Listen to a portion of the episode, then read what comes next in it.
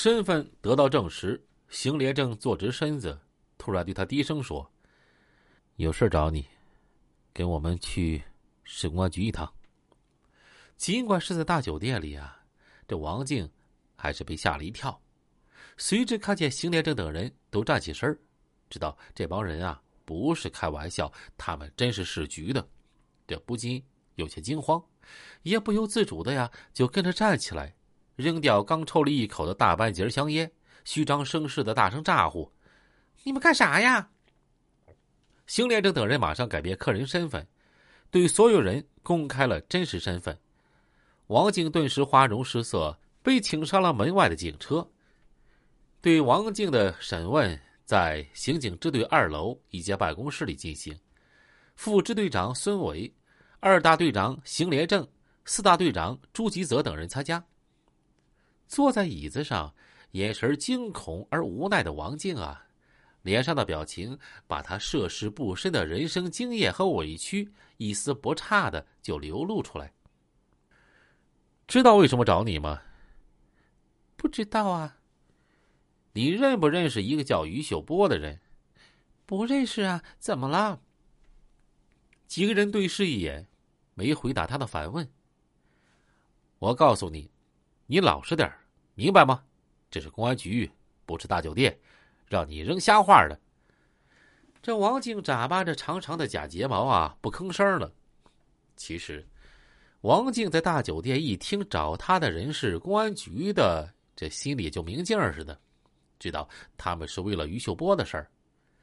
这小姑娘甭看啊年龄不大，却人小鬼大，这心里鬼得很，满口啊胡说乱说，弄得侦查员没办法。她不同于一般的小女孩，一问就说了。她不，仗着年纪小啊，软硬不吃。说，于秀波今天晚上有没有找你啊？没有啊，怎么了？他一口一个反问，故作惊讶。那你出去干什么？谁传的你？和经验丰富的侦查员相比，小小年纪的王静啊，毕竟啊还太嫩了。他一时语塞，无法自圆其说了。这步步紧逼的询问策略，把王静逼到死角，也弄到绝境。经过一番较量和艰苦细致的工作和教育。虽说王静啊的确不是个省油的灯，但最后终于说出了事情真相。你最后一次见到于秀波是什么时候？就在刚才，我们刚分手。这王静神情沮丧的说，他越发睁大灼灼闪光、不失天真啊和幼稚的大眼睛，毫不忌讳一双双眼睛啊在逼视他。这心中似乎又回到刚刚和自己心中情人见面又分手的事实中。一听这话呀，侦查员呀，一个个忍不住啊，痛惜的直拍大腿呀。谁能想到事儿竟然会这么巧？那巧的简直令人难以置信啊！如果再早一点得到信息，说不定此时坐在面前的不是这个小女孩，而是化店警方到处追捕的江晓东、于秀波。这俩家伙了，而是化店方面到处追捕的江晓东、于秀波这俩家伙了。哎呀，如今知道与他们失之交臂，这么一来，不知道还要费尽多少艰难和时日，才能把他们从茫茫人海中搜寻出来，岂不痛惜呀？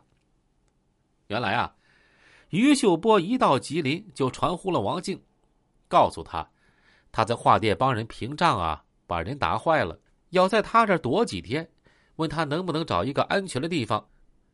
这四幺五大案和杀人的事儿啊，就没告诉王静。见面之后，王静比于秀波还急呀。可是啊，他的确找不到安全的地方。孙伟等人就像在茫茫荒漠中发现啊一汪清泉，抑制住内心激动，就问啊：“到底怎么回事？”你把和于秀波见面又分手的情况详细点说。细点说，你们找他为啥事啊？他犯了什么案子了吗？见面前的公安人员不可能回答他的问题，这王静啊只好接着说：今天晚上，他和江晓东到吉林后就传我，一见面，他空着俩手，啥也没拿。江小东手里拿了个塑料袋里面好像装了几件衣服和手纸啥的，我也没细瞅。见面之后，他们就请我一起去吃饭，边吃边问我有没有地方啊，今天晚上让他们去住一宿。我知道他们可能在画店犯啥事儿了，宾馆不敢住。问他们啥事儿，他们也不告诉我，只是说告诉我了可能对我不利，我就不问了，也提不出别的好住处。反正这事儿没办成。吃完饭之后，他们匆匆和我分手了，上哪儿也没说。这回来我就被被你们给带这儿来了。女孩的模样让人啊又气又让人怜。她毕竟是个涉世未深、误把豺狼当知音的天真小女孩啊。然而，她毕竟有长期和于秀波厮混过，而且刚刚分手。孙伟希望从她口中找到其他新的线索。王静说：“她有个叫刘美英的小姐妹，十八岁啊，自己租的房子。她曾和于秀波啊在她那住过。这个人和江小东挺铁的。”江小东手中有刘美英家的钥匙。江小东以前啊曾追求过这个刘美英，但是啊他没答应。他们今天晚上会不会去刘美英那儿住了呢？孙伟一听，眼睛一亮，问明了刘美英家的地址。要知道侦查员能不能在那儿把这二人给抓获呢？咱们下回啊继续分解。